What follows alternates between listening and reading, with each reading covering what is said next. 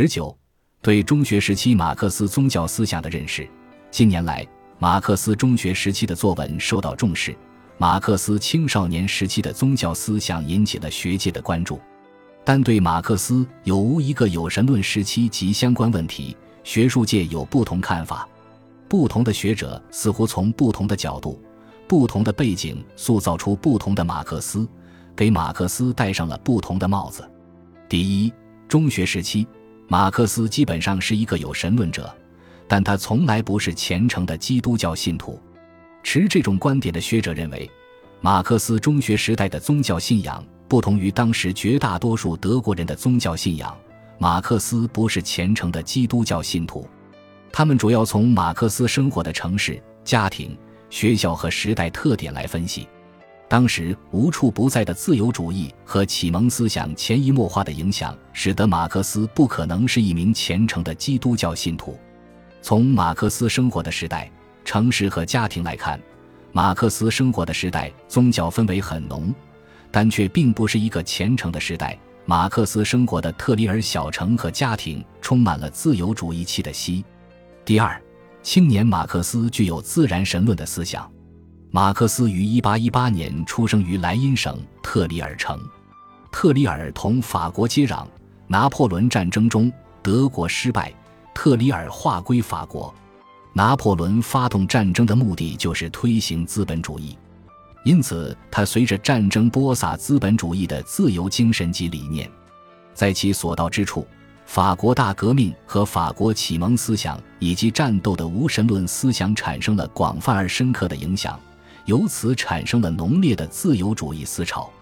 马克思出生于一个犹太人家庭，在成长过程中受到了犹太教的影响，但马克思的父亲希尔舍卡尔马克思是一个有教养的开明人士，很早就摆脱了犹太教的束缚，深受法国启蒙精神的影响。他非常喜欢18世纪启蒙思想家伏尔泰、卢梭和莱辛等人的思想。1826年，他改信新教，于是把宗教的名字改成了基督教的名字——亨利希。马克思就读的特里尔中学同样盛行自由主义的启蒙精神，因此，这一切决定了青年马克思的精神信仰和最初的政治方向的选择。在他的中学文章中，已经表现了自然神论的启蒙主义立场。还有学者如李士举等，则更加强调，中学时期马克思的中学教师和校长对他的影响很大。他们的进步思想，如崇尚科学和理性、反对封建迷信、反对蒙昧主义等，对他有很大影响。他们努力引导学生追求进步的行为，对马克思的思想发展具有积极的作用。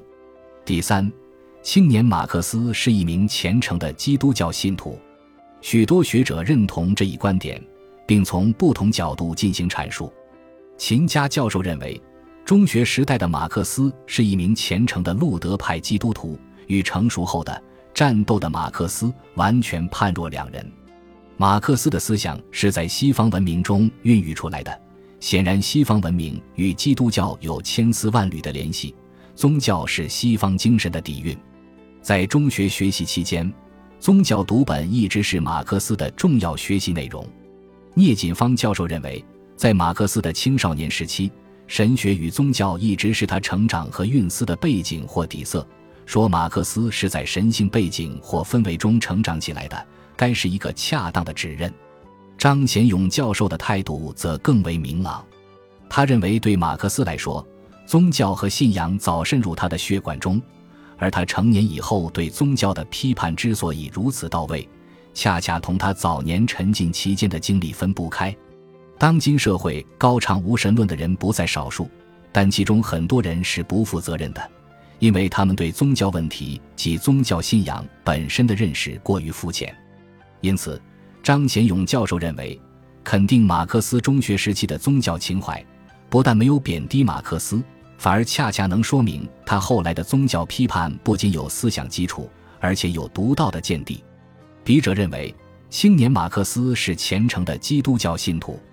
首先，宗教是一种文化，马克思从小就生活在宗教文化和习俗中，从他的内心深处到生活的方方面面，无不体现着宗教的影响。文化决定着生活的样态，但文化并不是简单的教条，它涉及对人生、世界的全面理解，又影响日常生活的具体方面。宗教作为一种文化现象，能带来对生命、对人生的领悟，影响人生观的形成。对于有执着精神追求、有丰富情感和思考的马克思来说，其青年时期思想的深度和广度，无不打上了宗教文化的烙印，自然地浸淫在宗教文化之中。改信基督教这种现象，在当时的犹太人中并不鲜见。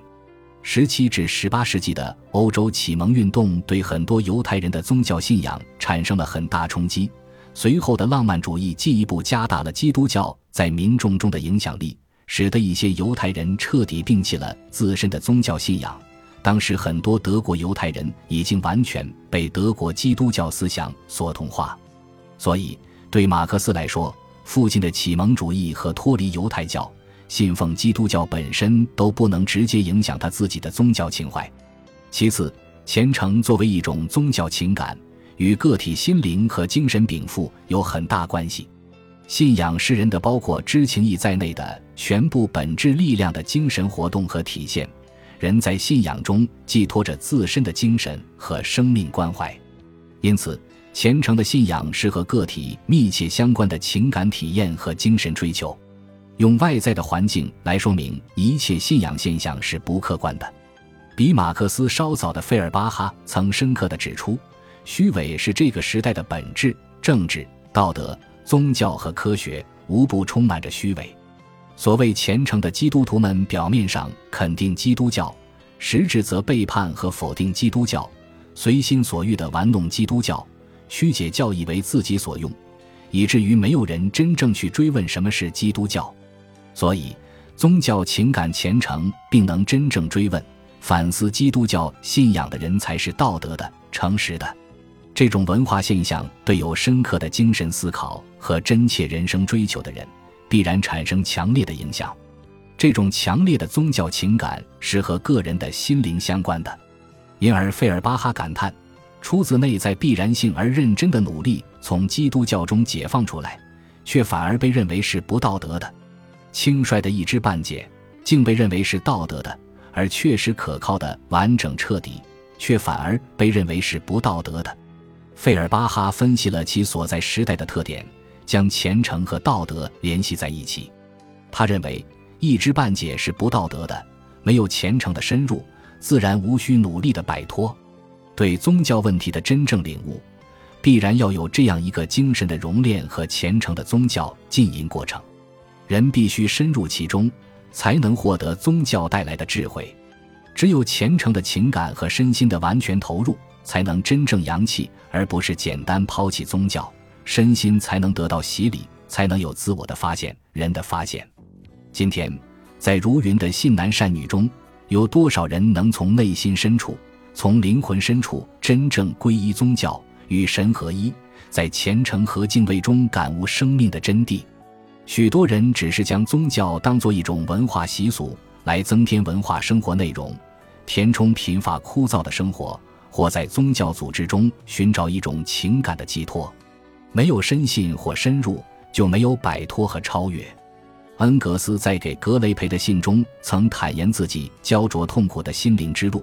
你不了解我们这些人为了解决有无上帝这个问题而不得不进行的斗争。你不了解一个人随着最初的怀疑而开始感觉到的那种负担急救信仰的负担是何等沉重。当时他必须决定对救信仰是维护还是反对，是承担它还是将它抛弃。其实，无神论是宗教的秘密。从神回到人本身，扬弃宗教是宗教题中应有之义。第三，基督教对人的关怀和救世思想伴随马克思的一生，对人的关注。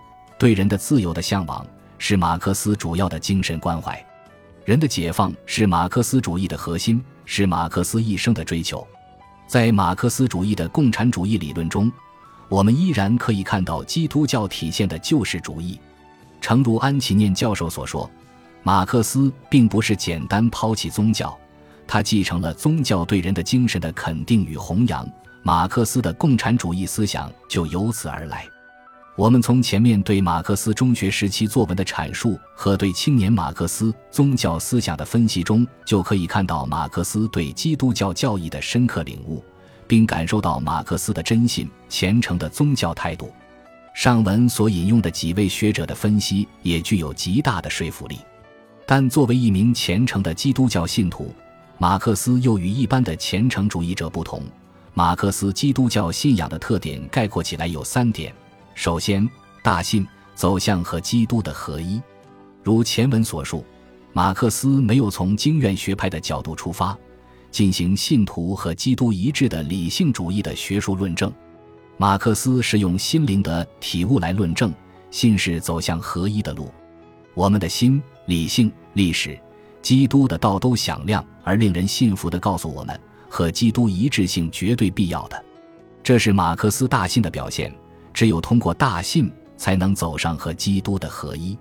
谢文玉将约翰福音十五章拉回到历史发生的当下，耶稣即将离开，而在耶稣离开之后，人们如何继续跟随耶稣？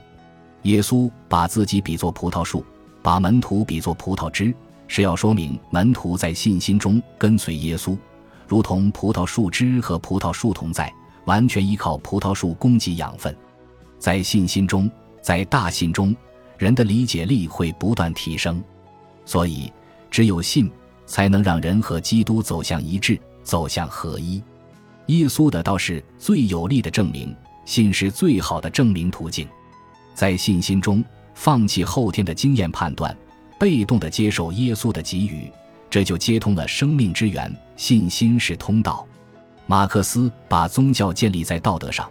认为人与上帝的结合由人的本性决定，由于这种结合使人的德行提高到真正神性的程度，所以马克思把个人道德完善、自我实现当成宗教的目的。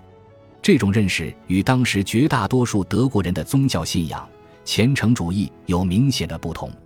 其次，对爱的真谛的领悟，整部圣经可以概括为一个字，那就是爱。马克思领悟到这至高的真谛，耶稣进而把这种同在关系等同于爱，爱是天赋，耶稣、圣灵、门徒彼此同在关系的纽带。耶稣的爱是门徒的生命源泉，耶稣的爱就是天赋的爱。耶稣基督告诫信徒：“你们要彼此相爱，像我爱你们一样，这就是我的命令。”上帝就是爱本身，上帝爱人是无条件的，人不可爱的时候。上帝派基督来拯救人，让基督代人赎罪。基督将爱作为一种命令，马克思对此有深刻的领悟。人有了对基督的爱，才能体会人神之间的爱的合一。出于对基督的爱做一个有德行的人，这是德行成为神性的东西。最后，透过宗教彰显人文关怀，追求人的尊严，追求个人和人类的高尚，始终是马克思思想的落脚点。他一生献身人类解放事业。他认为基督教以为和基督的一致可以让人克服恐惧，使人找到自身的尊严，使人找到大爱，真正达到与基督的合一，使人找到心灵的宁静和真正的快乐。安琪念教授认为，人道主义主要体现的就是以人为出发点和最终归宿的思维精神，这不是体现在某一种理论之中，而是体现在各种理论之中。所以。一方面，我们通过青年马克思对基督教教义的领悟，对基督的信从，可以看到其对人自身尊严的关注和他通过宗教透出的人道情怀；另一方面，我们从马克思主义的共产主义理论中，也能解读出基督教所体现的对人的关怀。当代一些学者认识到，基督的启示具有人道主义情怀，基督以上帝之名关爱人。关注人的道德完善和精神提升，有学者甚至认为基督教是一种人道主义，把基督教和其对立面的人道主义结合在一起。对此，我们不展开论述，而只是从一个侧面说明，宗教与对人的关怀不是对立的。马克思对宗教的解读充满对人的关怀。